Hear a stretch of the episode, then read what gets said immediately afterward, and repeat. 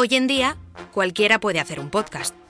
Pero no cualquier podcast. Elemental, querido Watson. Ya está aquí Ser Podcast. Toda la calidad y la experiencia del líder de la radio, ahora en versión takeaway. Bienvenidos a la Liga de los Podcasts Extraordinarios.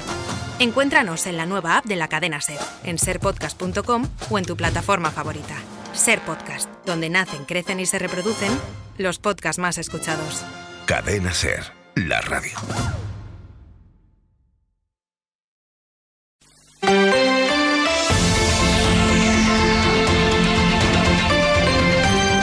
Por hoy Lugo. Juan Carlos Rodríguez.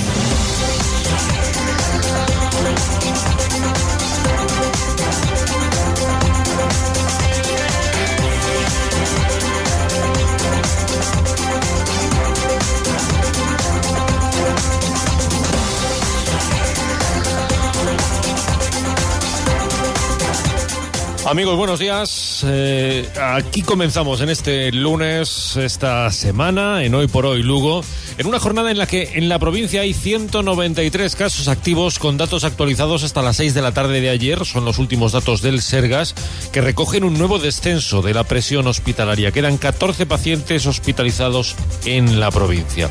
Galicia resiste mientras el virus, es verdad, avanza en otras comunidades ya en nuestro país.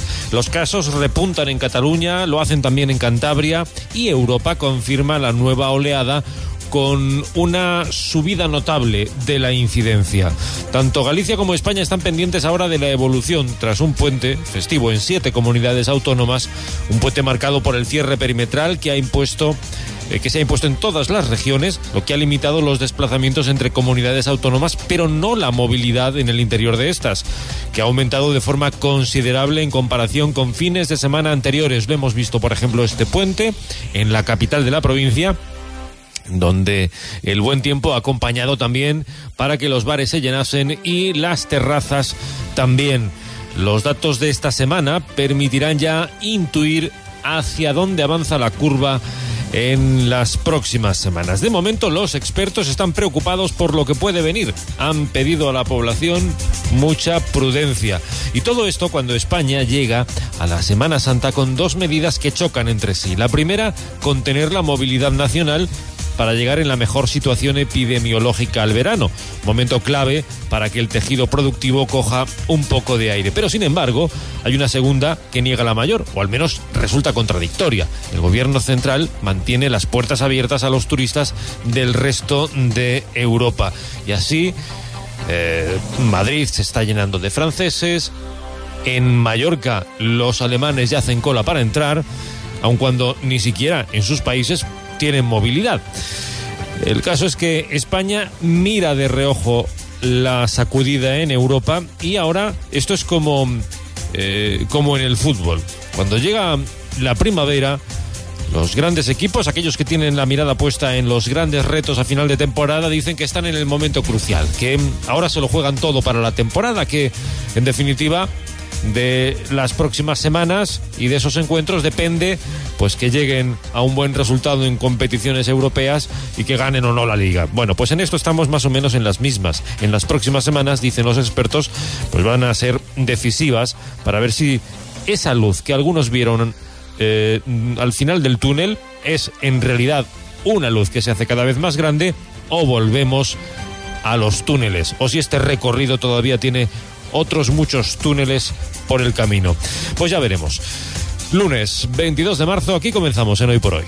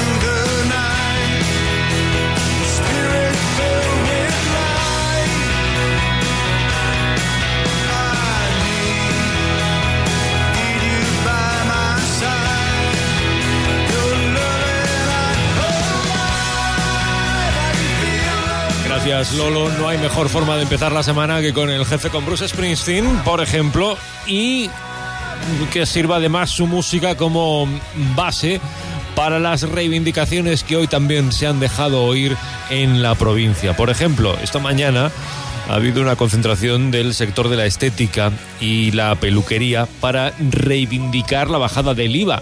Eh, no es la primera vez que lo reclaman y siguen pidiendo que el IVA de las peluquerías baje al 10%, lejos del 21 actual. Eso contribuiría, dicen, a mejorar eh, los resultados de este sector en un momento especialmente complicado.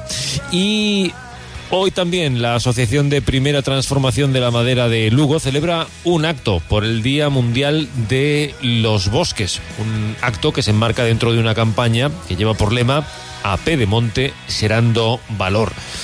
Un acto que tiene lugar en la caseta de la Plaza Mayor. Y tenemos hoy también una entrega de premios. El premio Aresa que conceden la universidad y la propia empresa eh, se entrega este mediodía. Eh, será una gala en esta ocasión virtual. Hay cuatro finalistas, EFA Fonteboa, Arnigal Cultivos, Cooperativa Carqueixa y la estrategia de la lucha ecológica frente a la plaga de la rata topo eh, desde la universidad. Bueno, pues son los cuatro finalistas que, por cierto, han pasado todos por aquí por este programa y hoy a mediodía en esa gala se conocerá el vencedor. Por cierto, este fin de semana la Asociación Provincial de Empresarios de Hostelería lanzó un vídeo en el que reflexionan sobre la pandemia, al tiempo que lanzan un mensaje de agradecimiento a sus clientes.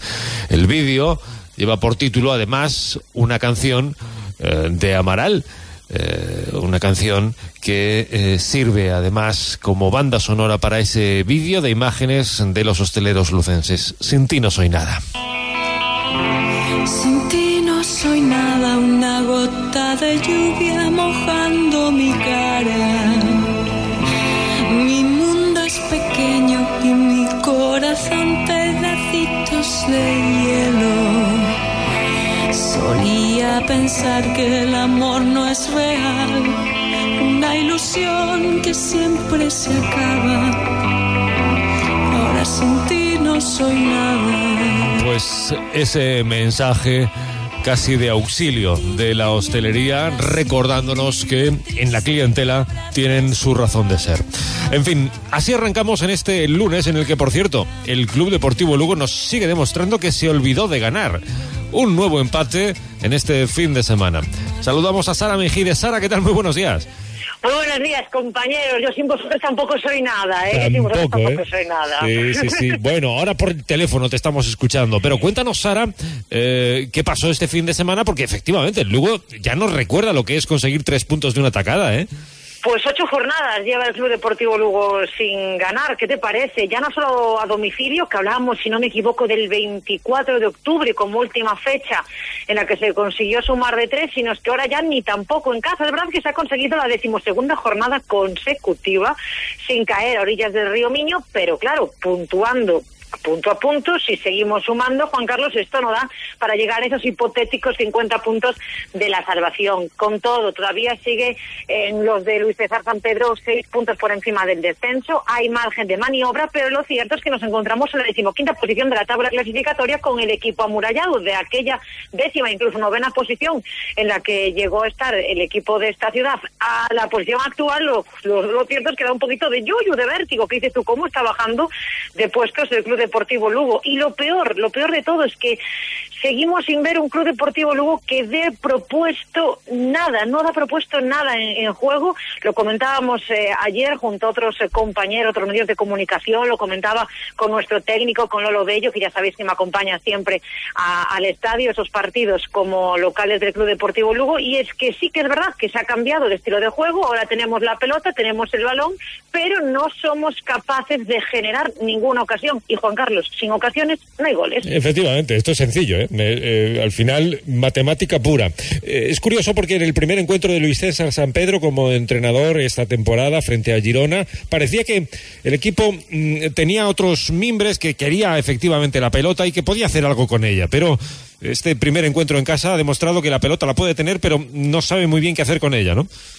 Sí, lo cierto es que tener el balón es bueno, tener la posición es bueno, pero si no eres capaz de crear nada, no te vale absolutamente de nada tener la, la posesión. Quiero decir, no nos van a dar un bonus track ni un plus por haberla conseguido, ¿no? Lo importante es meter la pelotita, que de momento no se está consiguiendo. Me parece que volvemos a vivir como un espejismo de aquella era Nafti en la que el Club Deportivo Lugo, a domicilio y con rivales que se presuponen no es o no son de su categoría, como por ejemplo el Girona, que realmente es un equipo que aspira a regresar a la primera división, aunque no le están saliendo tampoco las cosas precisamente a pedir de boca esta temporada, pero efectivamente, como, como decías, Juan Carlos, vimos un Club Deportivo Lugo que proponía, vimos un Club Deportivo Lugo que incluso se adelantó en el marcador en casa de todo un Girona, pero ni rastro de aquel Club Deportivo Lugo este pasado domingo en el Ancho Carro. Lo cierto es que las cosas siguen sin salirle a Luis César San Pedro y siguen sin salirle a la entidad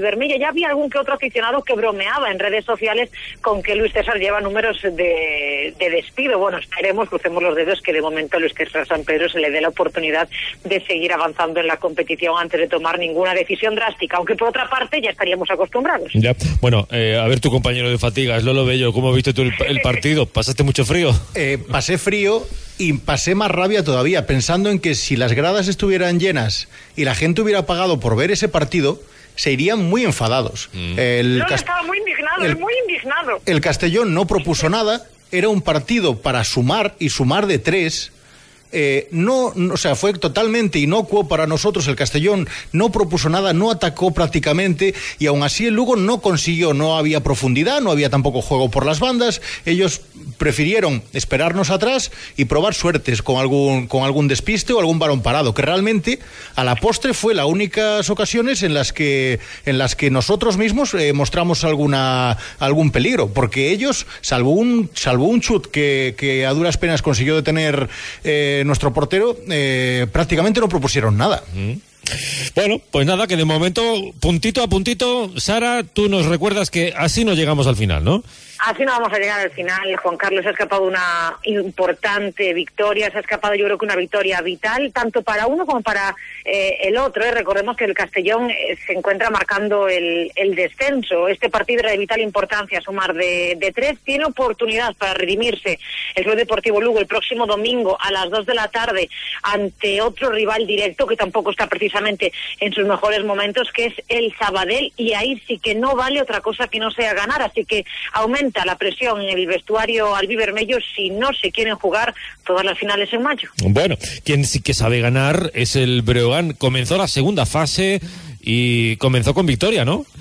Comenzó con victoria, pero vaya victoria, Juan Carlos, porque sí que es cierto que el Leche Río Breogán, sobre todo en la primera mitad del, eh, del partido, pues se consiguió tomar bastante ventaja con respecto a Granada, le salían muy bien las cosas, veíamos fluidez en, en ataque, veíamos solidez en, en defensa, pero es cierto que entre el tercero y el cuarto cuarto, no sé qué pájara les dio a los de Diego Epifanio, que yo creo que entre el subidón de Granada y el bajón de los locales se igualó tanto, tanto, tanto el, el electrónico que a tan solo tres puntos de diferencia estuvimos del Granada. Así que a un plis de que ese primer partido de esta segunda fase, que no segunda vuelta, hay que destacar segunda fase, estuvimos a puntito de poder perderlo, pero gracias, gracias, yo no sé si a Dios o si al, si al balón o si a la predisposición de los celestes conseguimos, conseguimos llevarnos ese primer partido, conseguimos que se quedase en casa, algo que es importante importantísimo porque recordemos que el Covirán Granada es otro de los preferidos, otro de los favoritos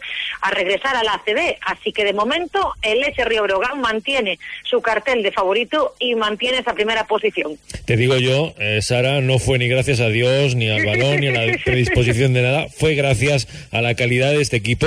Ya lo ha hecho en otros encuentros. Eh, cuando se pone a trabajar, las cosas le salen bien. Y mm, es verdad que en todo lo que llevamos de temporada, eh, ha habido pocos partidos en los que no haya habido un relajamiento puntual en algún tramo, ¿no? Que no haya Sí, sido... sobre todo, sobre todo en el tercer cuarto, es Sí. donde suele, le suele dar la pájara a este, a este equipo. No sé por qué, habría que hacer un estudio de por qué en el tercer cuarto es cuando más. Pues abajo, porque es cuando menos importa, cuando ya el partido está encarrilado y cuando todavía queda un último cuarto por delante. Si te dan el último cuarto, ahí lo vas a pasar muy mal. Si te da antes, a lo mejor no has encarrilado el partido, pero ahí... partido, no, no recuerdo exactamente contra quién fue, Juan Carlos, pero hubo un partido en el que comentamos, oye, que la pájara le está dando en el cuarto cuarto al, Sí. al Breogán y esto es muy peligroso porque no tienes otro cuarto para remediarlo, como Claro. que está pasando en, en todos estos en todos estos partidos. Habrá que hacer ese estudio, ¿no? De por qué les da la pájara en el, en el tercer cuarto y, y está claro que hay que hay que remediarlo, porque yo creo que es algo que estamos viendo desde el comienzo de, de temporada. No estamos hablando de partidos aislados, sino que se está dando un patrón o se está repitiendo un patrón que es que en el tercer cuarto el Breogán empieza a estar, yo no sé si más desenchufado, si más despistado, si las cosas no le salen, pero lo cierto es que yo creo que confiar en este equipo que quizás es uno de los eh, equipos con mayor ADN breoganista de las últimas temporadas y yo creo que también por eso las cosas acaban saliendo, porque tiran de, de honor, de trabajo y, y de calidad. Y ha es demostrado, ha demostrado en esta temporada la solidez de la plantilla y su compromiso en todos los encuentros. Así que eh, les deseamos lo mejor y ha sido un buen arranque de esta segunda fase de la competición. Pues nada, gracias, Sara, que Hasta tenemos luego. victoria y empate de momento. Bueno, pues eh, no está mal. Hasta las 3 y 20. Te escuchamos a esa las hora. 3 y 20 hablamos. Chao, chao. Adiós. Lo que vamos a hacer ahora es contarles otras cosas. Por ejemplo, hace unos días eh, eran detenidos dos inquilinos morosos por extorsionar al casero. Eh, era un caso de ocupación encubierta. La Policía Nacional detuvo a una pareja que supuestamente extorsionó al casero para que les pagase una cantidad de dinero y así abandonar la vivienda tras cuatro meses de impago de alquiler. No eran ocupas propiamente, sino inquilinos, pero al final estaban de ocupas en el piso porque no pagaban. El casero consiguió sacar a los inquilinos morosos de su casa, previo pago, eso sí, de 1.650 euros. Los detenidos solo pagaron la primera mensualidad. Eso nos recuerda efectivamente los casos de ocupación eh, ocupación clásica que hay también en nuestra provincia y que han sido a menudo objeto de, de controversia también. En Adolfo Suárez, eh, de hecho, eh, los vecinos se quejan últimamente de cómo la presencia de ocupas supone un riesgo en la calle, un riesgo precisamente porque mm, esos edificios a veces están acordonados por su riesgo y eh, ese cordón policial se rompe y la gente pasa alrededor de los edificios con el riesgo que puede suponer. De hecho, hablamos estos días con uno de los vecinos a quien eh, saludábamos y le pedíamos que nos contase. Vamos a escuchar esa conversación. Alfonso, ¿qué tal? Buenos días. Buenos días. ¿Qué es lo que ocurre en Adolfo Suárez? Vamos a ver. eh, en Adolfo Suárez tenemos unos edificios prácticamente en ruina y coincide que están ocupados. Entonces, eh, claro, a ver, eh, es un problema tanto para, para los vecinos como para, para los propios ocupas. Porque el tellado está, está muy deteriorado, entonces la- las tejas eh, se pueden caer en un, en un vendaval, se pueden caer, porque están todas sueltas. Y eso es lo que tratamos de evitar. Pero eh, hemos mandado algunos escritos al, al- al ayuntamiento y nos contestan de que ya pasarán aviso, pero no tratan de solucionar el, problema. En, en una casa coincide que hay una que hay una parada de bus delante y entonces eso también nos preocupa mucho más porque los niños y todo cuando esperan el bus, los estudiantes y, y la gente, los propios viajeros, pues oye, si están allí y les cae algo en la cabeza, pues puede ser muy peligroso. Claro, porque el, el problema, Alfonso, es que eh, cuando se actúa en la zona, poniendo unas vallas, perimetrando eh, la zona de riesgo y demás, bueno, esas vallas al poco tiempo desaparecen porque precisamente los que están ocupando esas viviendas las apartan para acceder a las mismas, ¿no? Efectivamente, efectivamente. Llega, llega la policía y pone las vallas y señaliza. Pero se eh, o sea, cuando se marchan, los ocupas, los cuatro ocupas, cogen y, y retiran las vallas. Ellos no quieren vallas delante de su, de su casa. Y entonces, claro, eso, eh, eso conlleva un peligro. Claro, sobre todo cuando eh, estamos viviendo eh, unas semanas como hemos vivido últimamente con un temporal tras otro, una borrasca tras otra, al final es un riesgo constante, ¿no? Hombre, claro, claro, eh, eso es un riesgo constante porque la- las losas están sueltas total. Porque yo he mandado imágenes, he sacado imágenes que están, que están sueltas total. Eso, eso cuando, ven, cuando viene un vendaval de estos, pueden caer para abajo como nada. Entonces eso, eso es lo que queremos evitar. Bueno, pues a- Pero no, no, no tenemos así. A ver, eh, yo creo que el, que el ayuntamiento nos tenía que escuchar de otra manera y, y no está por la labor. Bueno, pues veremos eh, efectivamente porque eh, la situación supone un riesgo para los propios ocupas eh, y para quienes pasan por la zona, es evidente. Alfonso, gracias por contárnoslo. Suerte. Muchas gracias. Buenos días. Era lo que nos contaba Alfonso hace unos días sobre esa presencia de ocupas en Adolfo Suárez. Y mm, comenzaba esta mañana en Pedrafita una iniciativa de la Asociación de Amigos do Camiño de Santiago en la provincia, O Camiño que nos une. Hablamos con Ángel Trabada, que es el presidente de la Asociación de Amigos del Camino. Ángel, buenos días. Hola, buenos días. Ángel Trabada es eh, presidente de la Asociación de Amigos do Camiño de Santiago en la provincia de Lugo y hoy precisamente arranca esa- ese programa O Camiño que nos une en el que deportistas lucenses son protagonistas eh, en torno al camino en distintos centros educativos de la provincia. Bueno, cuéntanos eh, Ángel qué es lo que habéis ideado, qué es lo que vais a hacer. Bueno, eh, esta idea ya la teníamos, eh, era para desarrollar el año pasado, pero bueno, por culpa de la pandemia lo tuvimos que trasladar a este año. Y consiste, o iba a consistir en que estas deportistas eh, se iban a desplazar cada una de ellas a uno de estos institutos, que escogimos ocho, eh, correspondiendo dos de cada una de las rutas principales, se iban a desplazar las deportistas, iban a dar una charla allí con los chavales de ese instituto y después iban a realizar un recorrido por, por el tramo de camino de esa localidad. Con el tema de la pandemia, pues como decía, lo pasamos todo para este año y ya de forma presencial. La, la, la charla de la deportista va a ser eso, de forma, de forma mm, eh, digital, vamos, por, por, de forma telemática y, y empezamos hoy en el Instituto de, de Uxío Naboneira de, del Camino Francés en Piedrafita. Y empezará con Lara Balseiro, que es una jugadora de, es de Vivero ella y es del pescado Rubén de, de Purela. Eh, como te decía, son ocho institutos, ocho deportistas, dos por camino. Eh, empezamos en el camino francés Piedrafita y después Palas. En el camino norte será Mondoñedo y Villalba. En el camino primitivo Castroverde y Lugo. Y en el camino de invierno Monforte y Chantala. Son los ocho institutos escogidos. Y el objetivo es eso, promover esos valores de, de igualdad y de inclusión en torno a las rutas jacobeas, Claro, claro, un poco que las deportistas eh, cuenten su experiencia como mujer, como deportista, y que, bueno, los valores, pues que hay muchos que entre el deporte y el camino, pues, co- pues coinciden, el sacrificio, la constancia, esos de- valores, eh, digamos que son comunes para las dos actividades. Pero lo que tratamos de que la deportista cuente sus vivencias eh, a los chavales, que, bueno, es el futuro del camino y el futuro de esas poblaciones donde están ellos ubicados, para que, bueno, eh, se, se, se mentalicen de la importancia que, que, tiene el Camino de Santiago a nivel económico, a nivel cultural, de creación de puestos de empleo, y después el tema importante de que estas chicas pues hablen un poco de eso, de la igualdad, de la inclusión. Tenemos dos chicas con, discapacidad que también van a aportar su experiencia para que vean que, que, esos problemas que tienen esas niñas no impiden que lleguen a, la élite de- del deporte. También escogimos ocho modalidades para que vean que la mujer está totalmente integrada en, en, en- muchos en muchos en muchos eh, sectores de- del deporte. Hay una hay una saltadora de altura, hay volei playa, hay piragüismo, hay maratón, hay bofia. Tocamos eh, distintas distintas variedades de deporte para que vean que, que no hay límites en la mujer y que cualquier persona puede practicar este deporte y, lo que decía, compartir esos valores comunes para el deporte y para el Camino de Santiago. Claro.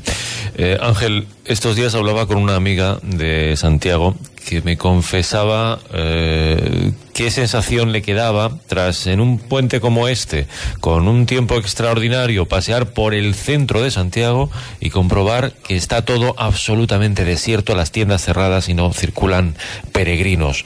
¿Quién imaginaba un año santo que arrancase como este, eh, Ángel? nadie, nadie se lo imaginaba, era impensable y, y, bueno, y todo lo que todo lo que se había planificado y todos los cálculos que se hacían y todas las programaciones que teníamos todo el mundo, pues se fueron se fueron al traste y, y bueno, poquito a poco. Ayer me decía un compañero de una asociación de Sarria que bueno, que mandó un WhatsApp diciendo que le hacía muchísima ilusión porque ayer habían sellado tres credenciales en Sarria, habían entrado tres personas en Sarria, cuando un día normal pues, pues 100, 200, 500 o, miles de personas inician el, el, camino allí. Tres personas habían empezado ayer en Sarria. Entonces, bueno, ayer, el domingo no, el día de San José exactamente. Pero es eso, no, no, no hay movimiento, está todo parado, todavía bueno, yo creo que también, y en eso, en eso estamos las asociaciones que movemos gente, que hacemos eh, el camino aquí en Galicia, tenemos que empezar a salir, tenemos que con las medidas que, que nos marcan, con las limitaciones oportunas, pero tenemos que empezar a salir a hacer camino, que la gente vea que es seguro, tenemos que dar nosotros un poquito también de, de ejemplo, y en este momento que ya no hay cierres perimetrales, me refiero a Galicia, pues tenemos que empezar los gallegos a, a tirar un poquito del carro para que el resto de la gente vea que, que el camino es seguro y que se puede empezar a, a, hacer algo. Y lo digo por, por los comerciantes, la gente de los bares, de las tiendas, de los hoteles. Hay que empezar a mover el tema porque si no va a ser otro año ruinoso, ruinoso. Bueno, hay quien dice, y cada vez hay más esperanzas depositadas en ello, brindamos y rezamos por que así sea, que mmm, probablemente el segundo semestre de este año va a ser algo así como un boom, la expansión definitiva tras eh, la contención de esta pandemia y va a afectar a todo, también al camino, incluso aunque sea otoño o invierno, ¿eh?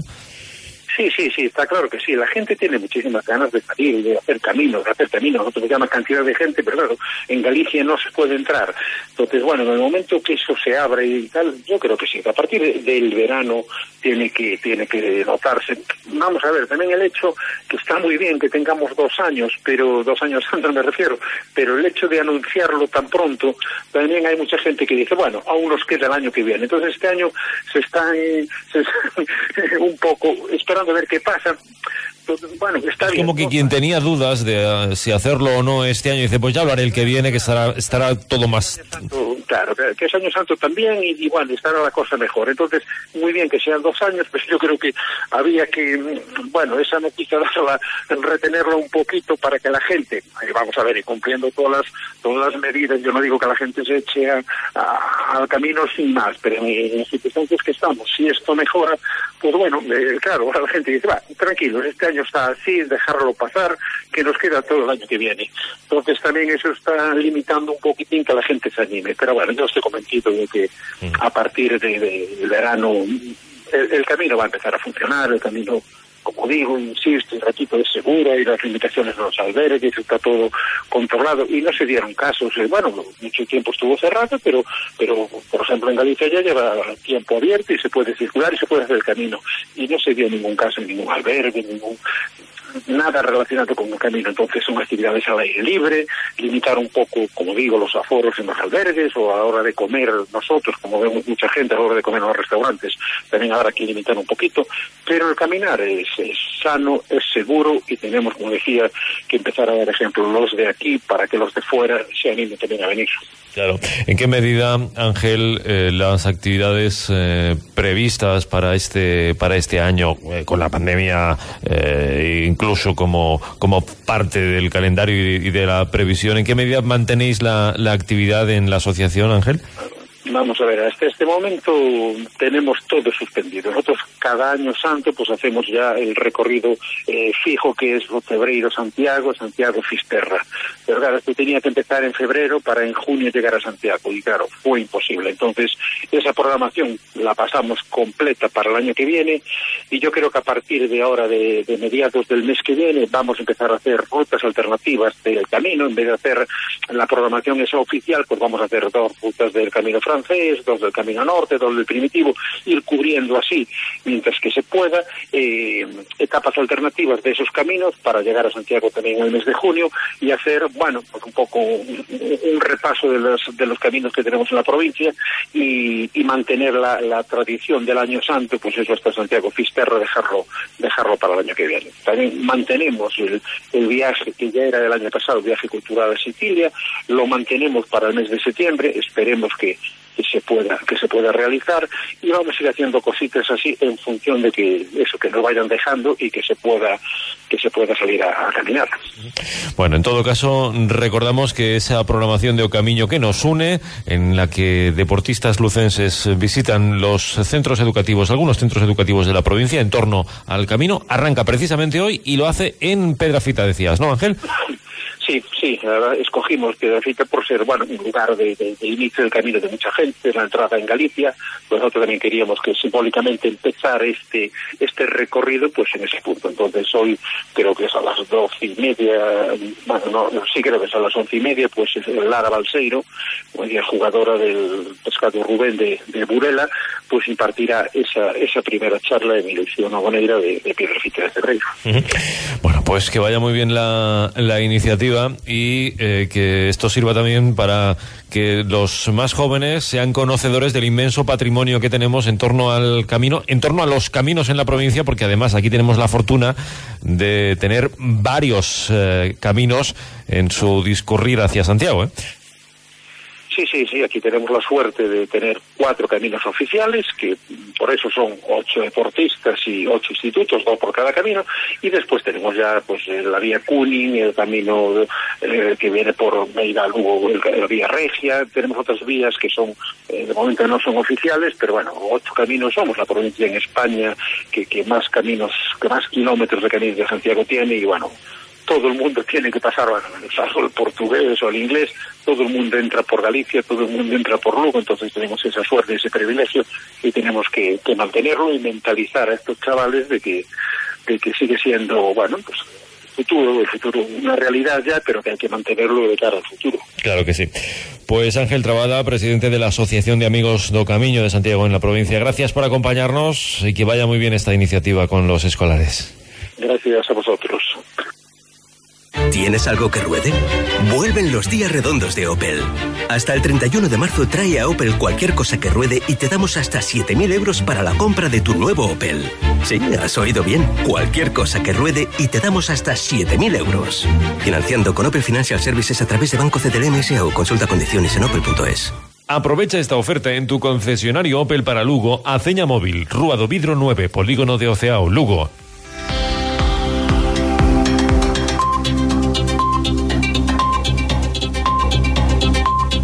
Hoy en día, cualquiera puede hacer un podcast. Pero no cualquier podcast. Elemental, querido Watson. Ya está aquí Ser Podcast. Toda la calidad y la experiencia del líder de la radio, ahora en versión takeaway. Bienvenidos a la Liga de los Podcasts Extraordinarios. Encuéntranos en la nueva app de la cadena Ser, en serpodcast.com o en tu plataforma favorita. Ser Podcast, donde nacen, crecen y se reproducen los podcasts más escuchados. Cadena Ser, la radio. Esto también son más que ideas las que les proponemos desde ahora y hasta las 2 de la tarde en Hoy por Hoy Lugo. Ideas, por ejemplo, para recorrer nuestra provincia, porque es lo que vamos a hacer en estos próximos minutos.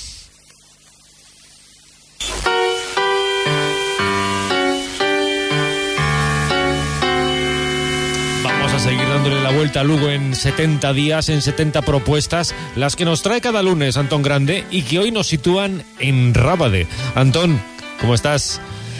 Hola, buenos días. Y mejor dicho, porque hoy está un día espléndido. Un día fantástico para ir a cualquier lugar de nuestra provincia. Rábade es hoy nuestro destino. Así que cuéntanos, mucho habrá que contar de Rábade, entiendo también. Pues sí, a pesar de que es el ayuntamiento más pequeño de España, pero tiene su historia. Vamos allá. Vamos allá. Rábade, Rábade es el horizonte más próximo que nos conduce hacia la querida Terrachá o hacia las luminosas tierras de Amariña es, que duda cabe, el pórtico de la capital, Lugo, a la que se llega atravesando una verde y ondulante campiña. Aquí se hace tertulia al pie del río mientras los cada vez más escasos trenes cruzan la población camino de otras tierras. Me gusta acercarme a las ferias de Rábade y recrearme entre las gentes que acuden a ella. Otrora, feriantes venidos de León, Asturias o de los confines de Galicia, que mezclaban su mercancía con los calderos bronceados que cuecen el pulpo en rito ancestral heredado. Rábade ha sido desde siempre un poco el anuncio o la despedida de Lugo para los lugueses. Cuando los trenes funcionaban de verdad en estas tierras del noroeste y se venía procedente de A Coruña o de Madrid, Rábade era para los cansinos viajeros el anuncio cercano e inmediato de que pronto arribaríamos a Lugo. Por el contrario, si la ruta es hacia Mariña Luguesa, Rábade significa la ruptura con las tierras miñotas camino de Aterrachá o de las cálidas tierras del litoral lugués el testimonio más antiguo del pasado religioso de esta tierra y por lo tanto, de una parte importante de su historia, puede encontrarse en una lápida sepulcral escrita en caracteres visigóticos hallada en los alrededores de la capital municipal hace más de 70 años y que actualmente se conserva en el Museo Diocesano. Cuenta Rabade entre sus monumentos locales con uno que le confiere cierto aire de nobleza y abolengo la Casa Torre de Miraflores, que en sus orígenes es posible que hubiese pertenecido a los obispos de Lugo, aunque en un documento datado en 1820 se señala como dueño único y señor a Joaquín María de las Casas y Montenegro. No podríamos olvidarnos, a la hora de citar edificios nobles, de su antigua casa consistorial, conocida como Oportazo, en donde debían pagarse los tributos una vez pasado el puente sobre el Miño. Precisamente este puente y su entorno constituyen uno de los lugares más bonitos y entrañables de Rábade. El puente ha sido declarado hace tiempo un monumento histórico artístico y desde luego forma un conjunto precioso con el Miño lamiéndole las viejas piedras de sus pilares.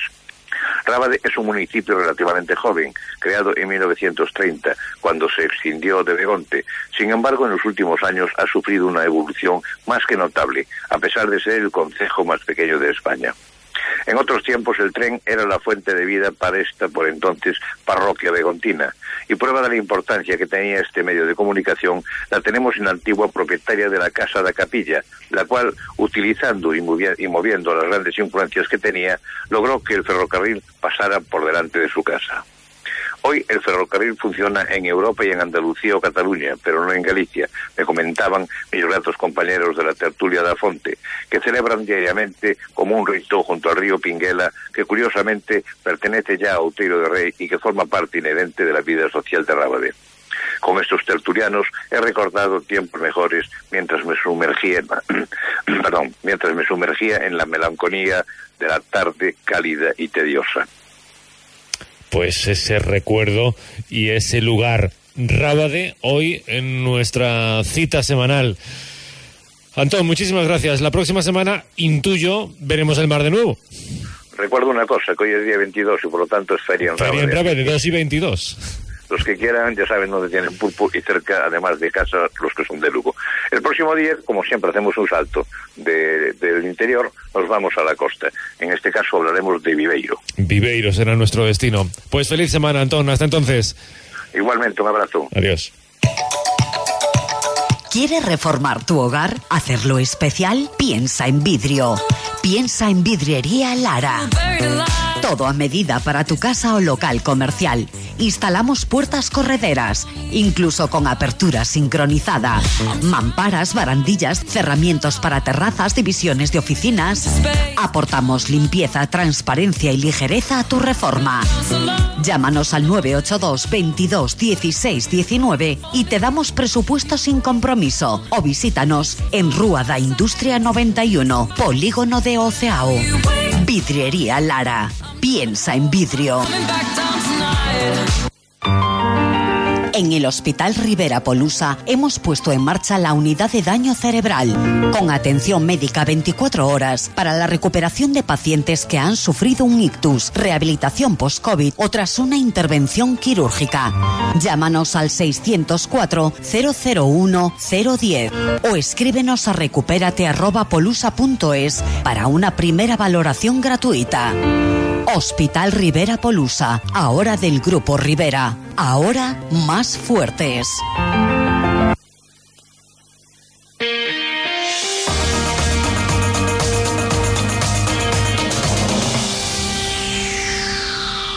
Hoy vamos a conversar con el doctor Lorenzo Armenteros. Lo vamos a hacer una jornada más. Lo venimos haciendo desde, no ya desde el inicio de la pandemia, sino de antes de que la pandemia fuese una realidad en, Europa.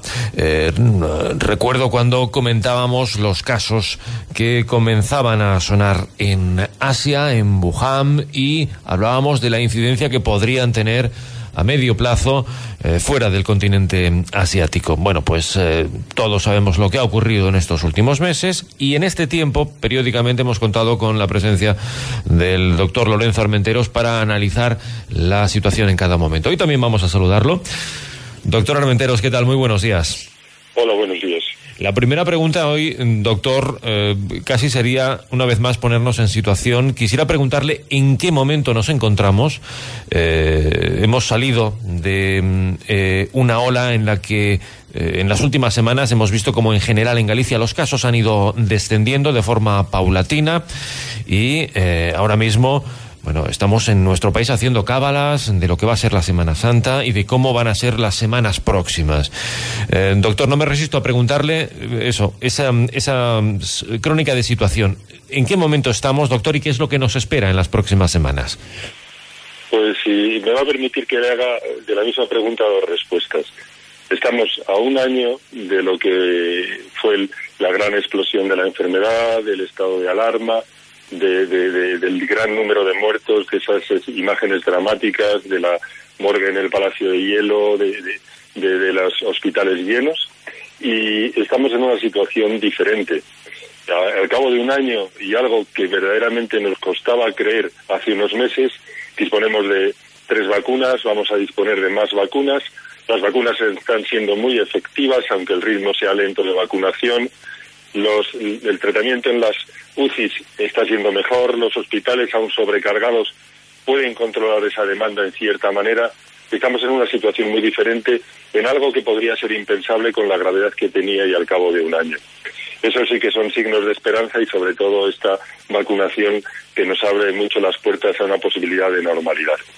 Pero la situación real a hoy día estamos en un estado de meseta, es lo que podríamos decir. Se ha estancado ese descenso que veníamos viendo en las últimas semanas, sobre todo desde enero en el pico de la tercera oleada, y tendríamos unos indicios de sospecha, pero con una sospecha, con una gran probabilidad de que pueda ocurrir así, de que se esté iniciando una cuarta oleada. El estado de meseta en algunas comunidades, el incremento de casos en muchas otras, el gran incremento que se están produciendo en países de nuestro entorno, como Francia o Italia, nos hacen estar temerosos, temerosos de que esto, después de estas fiestas, de esta fiesta de San José y de las fiestas que pueda haber en Semana Santa, se pueda provocar otro repunte. Y esos indicios son, nos crean incertidumbre y nos crean mucho temor porque lo hemos vivido ya. En el momento que se han relajado las costumbres y hemos relajado las medidas de seguridad, el rebrote ha sido muy importante y esto podría, podría ocurrir. Y podría ocurrir porque el nivel de vacunación, como le decía, está siendo muy bajo, muy bajo para lo que podría ser. Y otras veces lo hemos dicho, esa desescalada que se plantea tendría que ir paralela al incremento de vacunación. Si la vacunación es masiva, la desescalada también podría ser más rápida. Si no es masiva, tendremos que hacer una desescalada mucho más lenta. Pero si me pregunta el estado de hoy, la foto fija sería ese estado de incertidumbre, porque vemos un momento de meseta y la posibilidad de que a partir de este punto se puedan incrementar los casos, bien por este festivo de San José o bien en un periodo posterior a la Semana Santa. Y además nos encontramos en una situación en la que, eh, en ese esfuerzo que hacen las administraciones, los políticos, por hacer eh, un equilibrio entre la situación económica y la situación eh, sanitaria, hay medidas que no se comprenden. hoy, por ejemplo, todo el mundo está hablando de cómo están aterrizando en Mallorca los alemanes o cómo se prepara Semana Santa para, en general, para el turismo mm, de fuera de nuestro país y en cambio no se permiten los desplazamientos dentro de nuestra de nuestro país entre ciudadanos de distintas comunidades. Bueno, los alemanes de hecho llegan a, a Mallorca pero no pueden ir de un estado a otro dentro de su propio país eh, tampoco. Eso no se entiende como no se entiende, por ejemplo, que en las últimas restricciones de la Junta de Galicia eh, no se permita, por ejemplo, que alguien que tiene una casa eh, con un jardín exterior pueda reunirse en el jardín con dos amigos y en cambio sí pueda alquilar con él una casa de eh, turismo rural con esos dos amigos y pasar con ellos el fin de semana. Quiero decir, es un equilibrio el que se intenta hacer entre la situación sanitaria y la necesidad de impulsar la economía que a veces conlleva situaciones y normas que no se justifican, ¿no? Pero sí, y además unas normas con una anómala paradójica, paradoja que, ocurre, que es que lo que usted estaba relatando, que puedan entrar hordas de franceses por el aeropuerto de Barajas para hacer una vida en Madrid absolutamente disoluta, de emborracharse, de estar sin mascarilla, Madrid, Barcelona, las grandes ciudades a través de los aeropuertos, sin prácticamente control de ningún tipo para realizar unas actividades que nosotros y nosotros no podemos reunirnos con nuestra propia familia si no vive en nuestra misma casa. Entonces, estas restricciones tan rígidas en algún momento y tan flexibles para otro tipo de personas no dejan de ser paradójicas. Seguro que hay un punto intermedio, pero es que la política sanitaria desde hace mucho tiempo nos tiene acostumbrados a situaciones de este tipo que nadie las entiende. Estamos asumiéndolas porque cada vez asumimos con una cultura cívica mayor cualquier cosa que nos indican, pero no nos deja de enfadar ver estas situaciones tan paradójicas y tan extrañas. Podemos ver las calles de Madrid absolutamente llenas, las terrazas sin mantener eh, seguridad y en muchos de los casos son por gente joven que viene y con toda claridad te dice, he venido este fin de semana porque es muy barato avión y estancia aquí y además aquí hay una libertad que no tengo en mi propio país restringidos en Francia y libres en España, pero para ellos, no para los propios españoles, que no podemos ir a ver a nuestra familia si vive en otra comunidad. Eso es paradójico y eso es anormalmente patológico. Tiene que ser un acuerdo de equilibrio. El político tiene que dar un ejemplo de sentido común. Y hasta ahora estamos viendo que en muchísimas ocasiones no se tiene el sentido común que sería necesario para que nosotros confiáramos más en que las medidas son efectivas. Estamos viendo que sí, que las medidas son efectivas, que ocurren, pero también estamos viendo que la situación se complica en el momento que se dejan y se abren un poco las puertas. No seremos todos culpables, habrá que buscar culpables entre todos, pero desde luego una gran culpabilidad la tiene son aquellos que tienen la capacidad de organizar las autoridades sanitarias y las autoridades políticas, que a veces no nos están dando el ejemplo de sentido común que todos esperaríamos. Y todo esto nos llega con la eh, campaña de vacunación en marcha, con la necesidad imperiosa de avanzar en ese ritmo de vacunación y con las dudas que han surgido entre la población en torno a AstraZeneca, a la vacuna de AstraZeneca. ¿Dudas eh, innecesarias, injustificadas, doctor? Sí, son dudas injustificadas bueno, perdón, eh, no quisiera minimizar lo que son los problemas. Son dudas justificadas porque el nivel mediático que tiene una muerte es muy importante. Pero a veces el sentido de la, de la noticia, sin, mm, sin, sin haber hecho una investigación profunda para ver por qué ha ocurrido, puede dar lugar a equívocos como están pasando en estos casos. Demostrar una causa-efecto sería fundamental. En estos casos hay que demostrar que la vacuna fue o, bien causante, precipitante o que participó en la causa de la muerte de, esta persona. Y otra de las cosas que hay que ver que es que el número de casos que ocurran pueden irse incrementando, porque a medida que haya más vacunados, por el sentido lógico de la propia vida, puede que ocurran infartos, puede que ocurra en trombosis o puede que ocurra cualquier otra patología que, independientemente de la vacuna o no, por, por probabilidades podría ocurrir en población general. Achacarla a la vacuna es complicado de demostrar. Si se demuestra, habrá que tomar otras medidas, pero si no se demuestra, debemos de confiar en, en, en, estas agencias, la Agencia Europea del Medicamento, la, la FDA, eh, que otras veces hemos hablado, son agencias independientes, fuera de lo que es el mercado de las industrias farmacéuticas y lo que buscan es verdaderamente el bien de los ciudadanos y confiemos en ellas. La Organización Mundial de la Salud, la Agencia Europea del Medicamento nos dicen que la vacuna de Astra es una vacuna segura. Le quería, quisiera decir también un, un caso. La vacuna de Pfizer ha tenido prácticamente el mismo número de trastornos y de muertos entre comillas, relacionados con la administración y problemas de coagulación.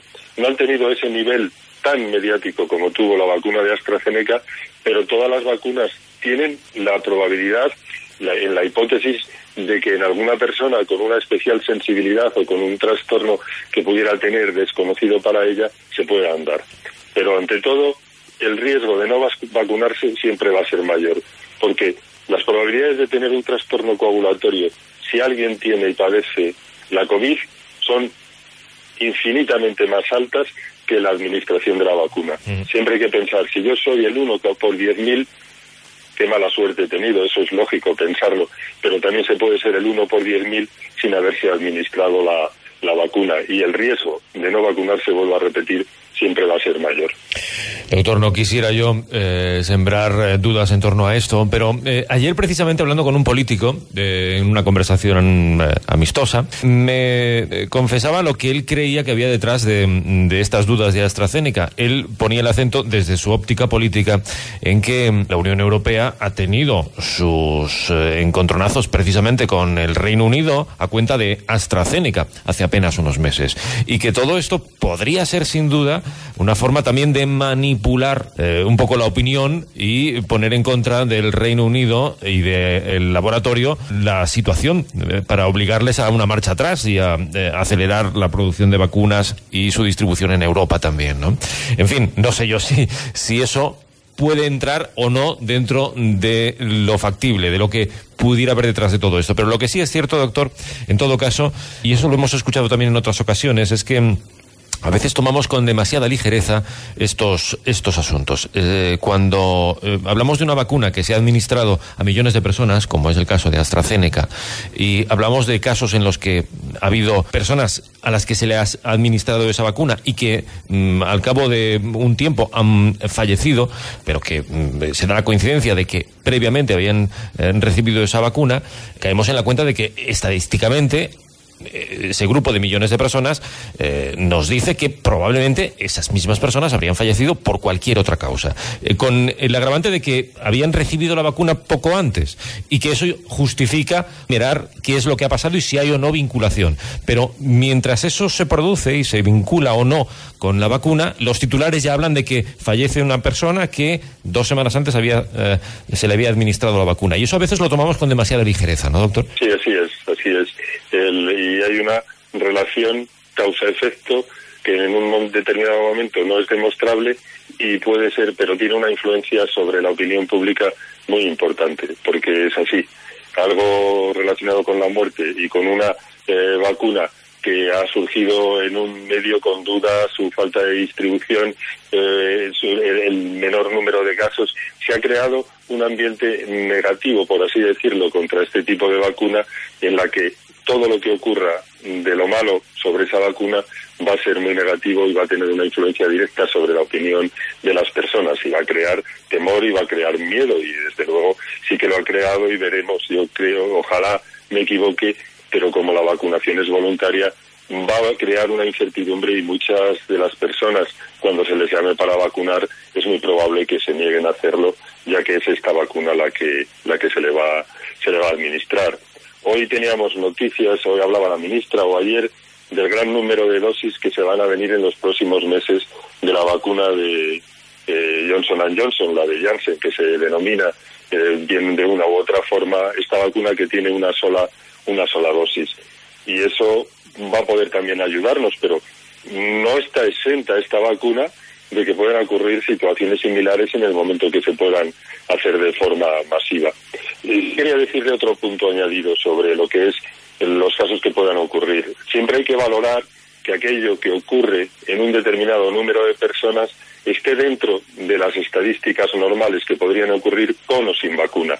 Y solo llamaría la atención cuando si la probabilidad estimada de tener un ictus o una o isquémico hemorrágico, que es lo que produce o se le achaca a esta vacuna, eh, son iguales que la población en general, pues no podríamos achacarlo directamente. Si se elevan por encima de la normalidad, es un índice de sospecha alto. Entonces esto hay que valorarlo y es lo que se ha hecho en estos 15 días, en menos de 15 días, porque la Agencia Europea del Medicamento ha vuelto a reiterar de que es segura y que no se debe paralizar la vacunación todo lo contrario, sino que debemos hacerlo de forma intensa y volver a retomar esas vacunaciones masivas que en, concreto en Galicia se hicieron el último fin de semana previo a la, suspensión de la vacunación. Necesitamos vacunar mucho porque, eh, lo he dicho más veces, si verdaderamente el virus no se transmite, el virus no se multiplica. Si no se multiplica, si no se infecta, no se multiplica y si no se multiplica, no muta. Entonces vamos a tener doble ventaja, proteger y evitar de que existan mutaciones con mayor riesgo por cepas o variantes futuras que puedan eh, prorrogar el estado de la enfermedad. Y esto es además eh, en lo que ponen el, acento muchas administraciones y muchas organizaciones internacionales. Eh, necesitamos vacunar, pero a todo el mundo en todo el planeta, porque eh, no estamos mm, protegidos si estamos vacunados en Europa o en América y África está, por ejemplo, sin vacunar. Así es, pero ¿de qué nos sirve? Surgirá una variante africana en un lugar donde se vacune poco, que posiblemente a lo mejor incluso las vacunas actuales no protejan contra ella. Entonces tiene que ser una estrategia masiva. Los países ricos tienen que, o, denominados ricos, porque esto también siempre a veces es una palabra muy eufemística, tienen que buscar sistemas de, poder ayudar a toda la población mundial para que verdaderamente la enfermedad se erradique. Si no, viviremos en una especie de jaulas con un pasaporte para poder viajar entre aquellos países que estemos más liberados, pero la globalidad actual puede que en cualquier momento llegue una persona de cualquier país con una variante que haya surgido allí porque no se vacunó y vuelva a reinfectar a toda la población. O sea, tiene que ser una estrategia global, tal como ha indicado la OMS, y debemos colaborar todos, no solamente en vacunarnos en nuestro país y una vez que nos vacunemos colaborar de una forma activa aquellos países que podamos para vacunar toda la población en todo el mundo. Mm. Bueno, doctor, eh, por cierto, eh, mm, a la hora de vacunarse, eh, ciertos colectivos tienen que tener especiales precauciones. Estoy pensando, por ejemplo, embarazadas. ¿Alguna precaución especial que deban tener? ¿Pueden em, vacunarse de forma normal las embarazadas? En principio no. En principio no, porque aunque tanto la vacuna de Pfizer como la de Moderna y han hecho estudios en animales y en animales no tuvieron ningún efecto negativo para el embrión, eh, se recomienda no vacunarse porque no se ha hecho un estudio que lo confirme en humanos. Y por eso se tiene en, precaución la, la, vacunación. Y se recomienda que, que con ninguna de las tres que tenemos actualmente se haga una vacunación de forma masiva si se está embarazada.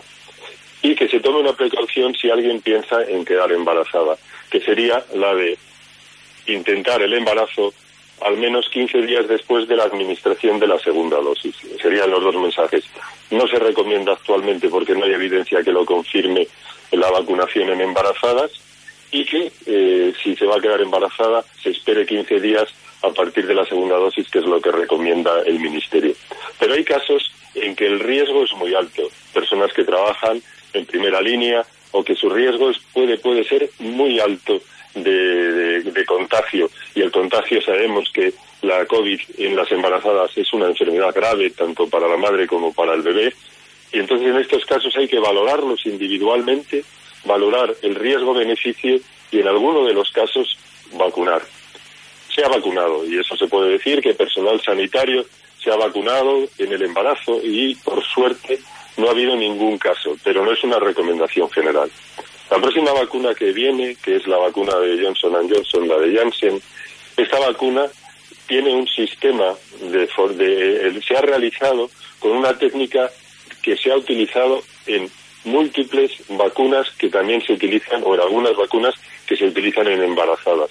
Y eso ha dado pie que esta vacuna se oriente también a esa población a embarazo y a lactancia con absoluta tranquilidad porque esa vacuna sí que va a estar recomendable recomendada en, en embarazadas porque tendrá unas un índice de seguridad mucho más alto y un índice de evidencia más alto de que no va a tener ningún ningún problema.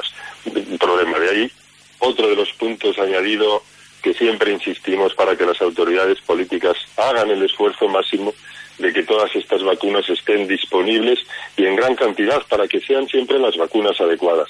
Si tenemos la certeza que ahora que la de AstraZeneca se puede elevar la edad hasta los 65 años, como así lo recomiendan todas las agencias de medicamento, pues habrá que ampliar esa edad para ampliar el número de personas vacunadas. Vamos a intentarlo en lo que la evidencia científica nos orienta, entre la recomendación sanitaria que tengamos y hacerlo lo máximo posible. Eso verdaderamente marcará la desescalada futura, el número de vacunados, porque otra de las cosas que estamos comprobando es que la vacuna es efectiva, se reduce en el número de casos en los, en los centros sociosanitarios, la reducción drástica de ingresos hospitalarios de personas de, edades que se han sido vacunadas es muy importante y eso demuestra la gran efectividad que tiene esta vacuna.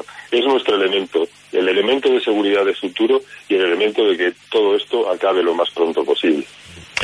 Bueno, pues doctor, terminamos. Hoy, no tenemos tiempo para más, pero en todo caso, eh, si tuviésemos que eh, hacer incidencia en algo de cara a estas próximas fechas que se avecinan, al margen de mm, eh, las restricciones que se nos impongan y al margen de la normalidad con la que podamos afrontar estas próximas semanas, la recomendación es, mm, a veces se apela a la responsabilidad colectiva, en este caso a la responsabilidad individual por parte de todos, ser conscientes de dónde se sitúan los riesgos y eh, en qué medida nosotros queremos ser partícipes de esos riesgos, ¿no, doctor?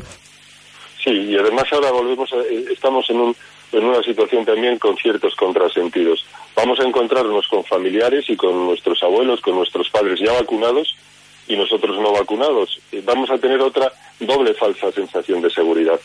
Parece ser, y desde las autoridades no lo quieren decir claramente, que, uno de los grandes focos que fue en la oleada anterior fueron los núcleos familiares como elemento de contagio. No se quiere decir claramente, aunque ha quedado demostrado lo que así es.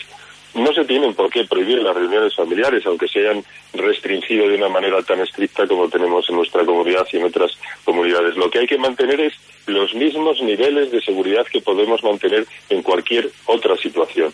No bajemos la guardia, que sería el consejo de ninguna de las formas ni por estar vacunados, ni porque hayamos pasado la enfermedad, ni porque creamos que en nuestra familia estamos protegidos, que hemos reiterado muchas veces que es una falsa sensación de seguridad.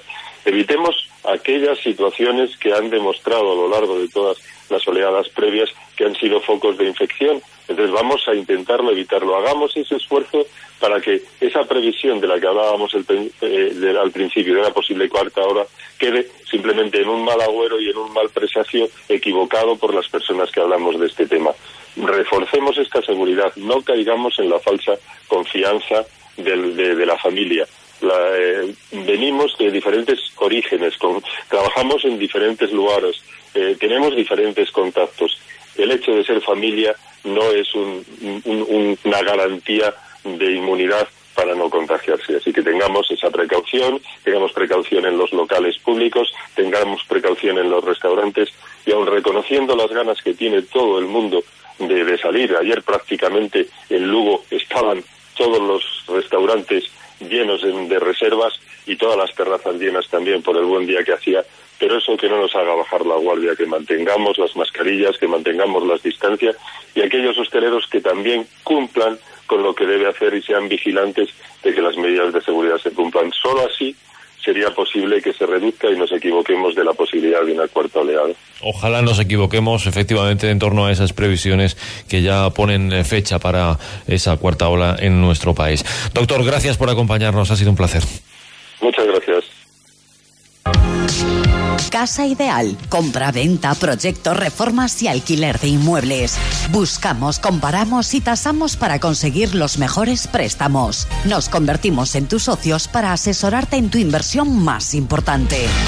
Somos una empresa innovadora con 20 años de experiencia. Contacta con nosotros. Casa Ideal 982 81 77 77 al fondo de la Plaza Mayor o en nuestra web casaidealinmobiliaria.com.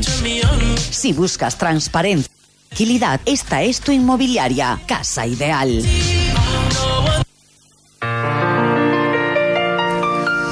Pues vamos a verlo todo de color de rosa, caramba. Si echamos un vistazo a las próximas semanas, lo vemos de color de rosa porque, entre otras cosas, es el color a la moda. Verónica Marí, ¿qué tal? Muy buenos días. Hola, buenos días. Eh, efectivamente, hay un color que parece cobra protagonismo en esta primavera y es el rosa, ¿no? En efecto, el rosa va a ser el color que vamos ahora a ver eh, en todas las tiendas, en nuestros armarios, va a inundarnos el color rosa. Quizá tendrá algo que ver todo esto de la pandemia también en que pasamos de los tonos neutros, que eran los que predominaban, a tonos más chillones, más llamativos. Claro, estábamos un poco cansados eso de estar con el chándal y los leggings siempre de unos colores así neutros. Entonces, eh, los diseñadores eh, decidieron poner eh, un color de moda, que es el rosa, porque el rosa es un color antineutro, es un color optimista y también es muy positivo. Y en esto han coincidido varios diseñadores, ¿no? Sí, por ejemplo, bueno, hemos visto las últimas pasarelas, tanto Chanel como Balmain, y entre otros, no solamente la ropa, sino los complementos, también va a inundar el rosa en todo su aspecto. ¿El rosa es de chicas? Pregunto. Bueno, pues actualmente podríamos decir que sí, que está enfocado más a lo que sería el lado femenino, pero hay que saber que en, en sus orígenes era un color totalmente masculino, el color rosa. ¿Era un color masculino, me dices? Sí. Sí, a partir, bueno, eh, en el siglo XVIII, eh, las sedas que vestían los reyes y la gente de poder masculina eran sedas de color rosa y todas ellas bordados con, con flores.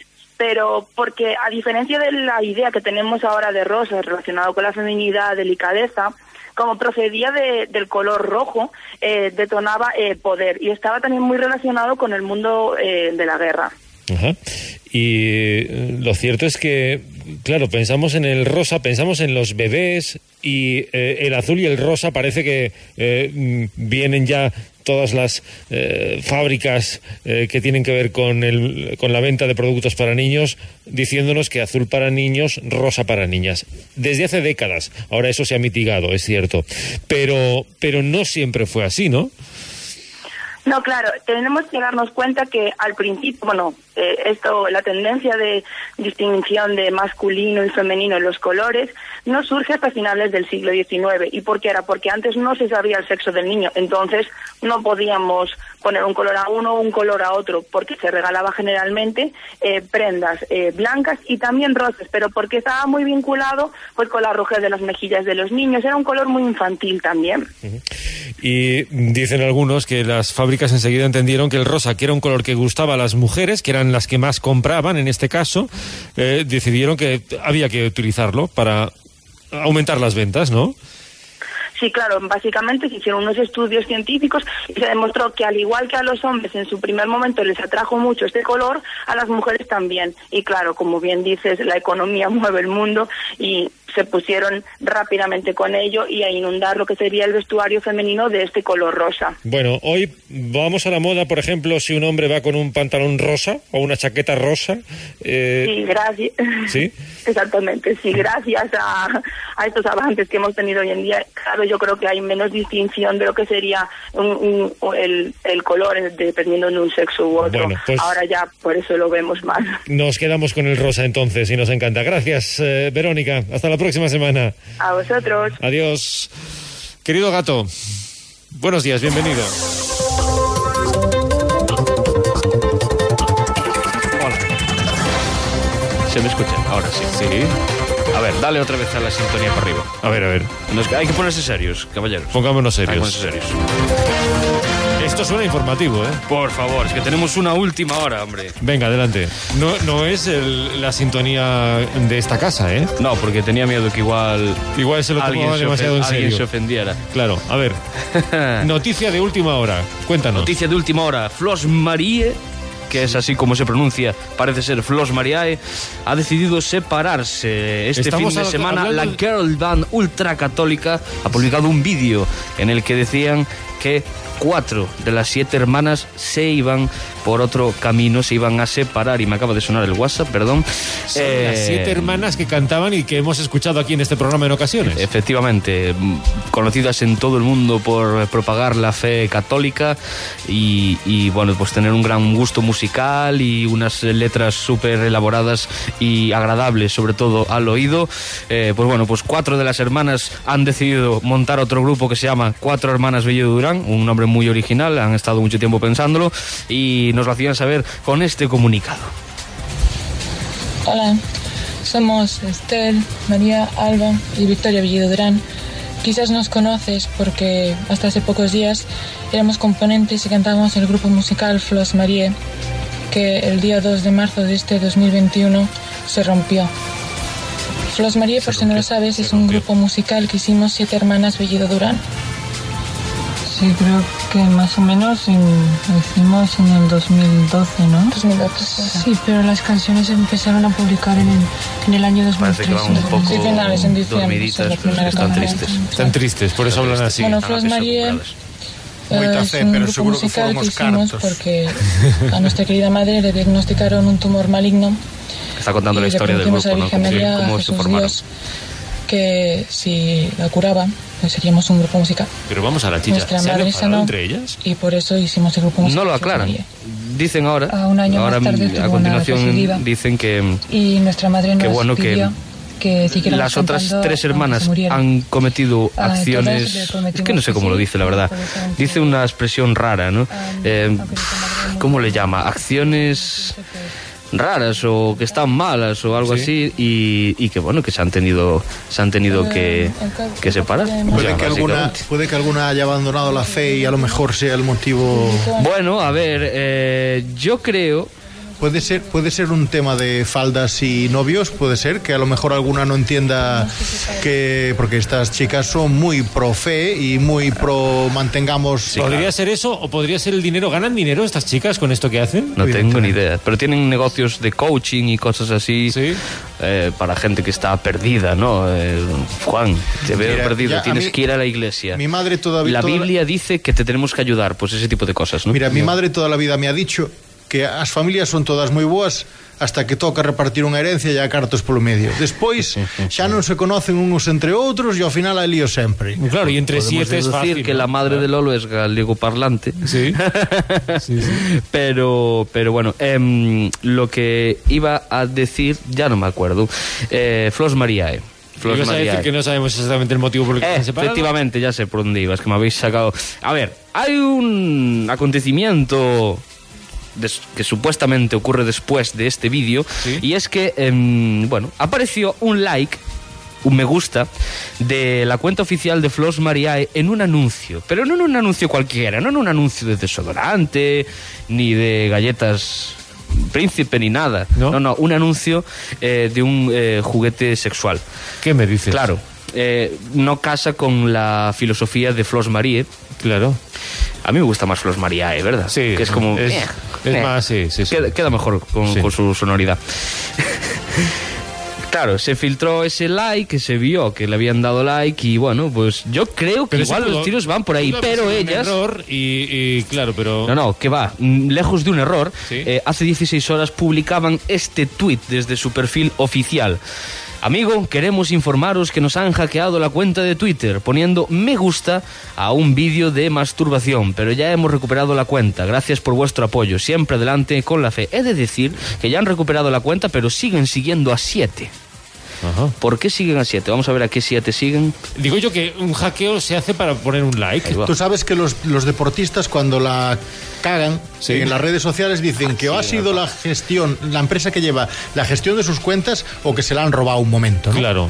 Eso es como, ¿recordáis no hace unos meses que el Papa había dado me gusta a una chica en tanga haciendo twerk? Sí, la cuenta sí. oficial del Papa, Sí, sí, pues sí, también la excusa pues es poco Bueno, a ver, justificable y poco creíble. El ¿no? que piense que la cuenta del Papa la lleva el Papa tampoco Claro. le da para mucho, ¿eh? Y que lo Pero hagan bueno. a propósito, a lo mejor, pero es verdad que a lo mejor navegando en las redes sociales, eh, el que está encargado de esas cosas de repente le da un like sin querer. ¿Cuántas veces hemos visto a gente que comparte una captura de su ordenador en ese momento y hay alguna pestaña por ahí que no debería estar? Bueno, ¿no? algún político incluso en este parlamento. Bueno, ¿eh? eso, eso es una de las reglas de los streamers. No, no compartas nunca tu escritorio. Te ha mandado Lolo el cachito cortado de cuando, cuando hablan de, de las razones por las que se disuelve el grupo. Son 30 segundos. Y, y bueno, luego leemos un poco las reacciones a la- de las redes sociales, porque claro, España, España es un país muy guasón. Aquí opinamos cosas. todos, claro. Y tenemos mucha, mucha mala baba.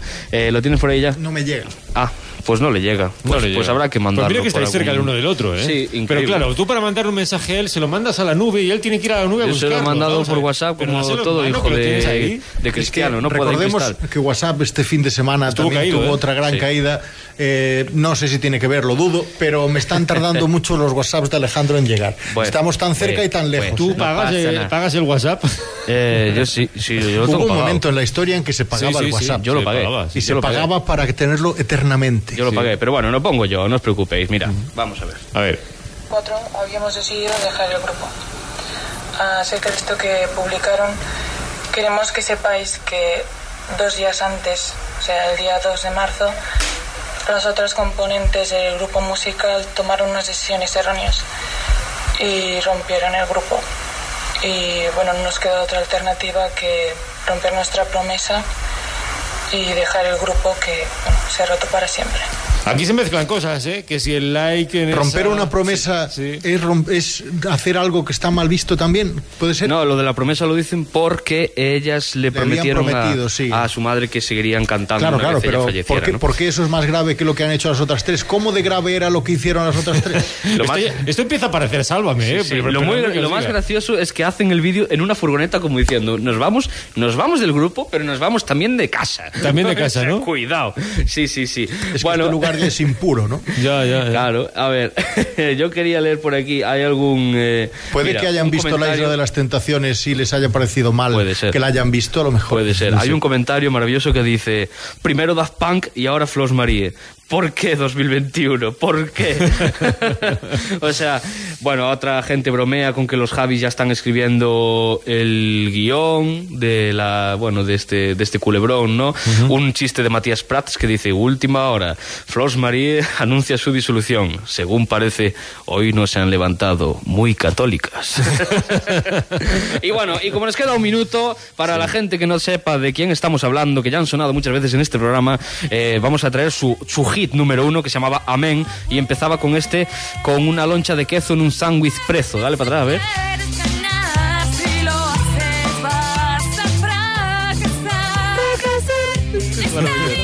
haces a. Pero lo mejor es el inicio. Dale, dale, pon el, el, el que- a ver si le has puesto el queso. Queso. Aquí, aquí, aquí, aquí, aquí. Aquí viene lo bueno. Como una loncha de queso en un sándwich preso. Te sientes sin sosiego entre la duda y el Pues sí, miedo. pues sí que la, está bien. la metáfora del queso, ¿eh? El queso en un sándwich El queso. preso. El queso. A ver, he de decir que las que están fuera de este nuevo grupo, que son las Sí. cuatro hermanas Bellido, desde mi punto de vista, Sí. son las que más cara extraña tienen. Tienen cara de, de un poco... uh, uh, uh. Extraña, ¿no? Sí, sí, sí, sí. Bueno, bueno. Bueno,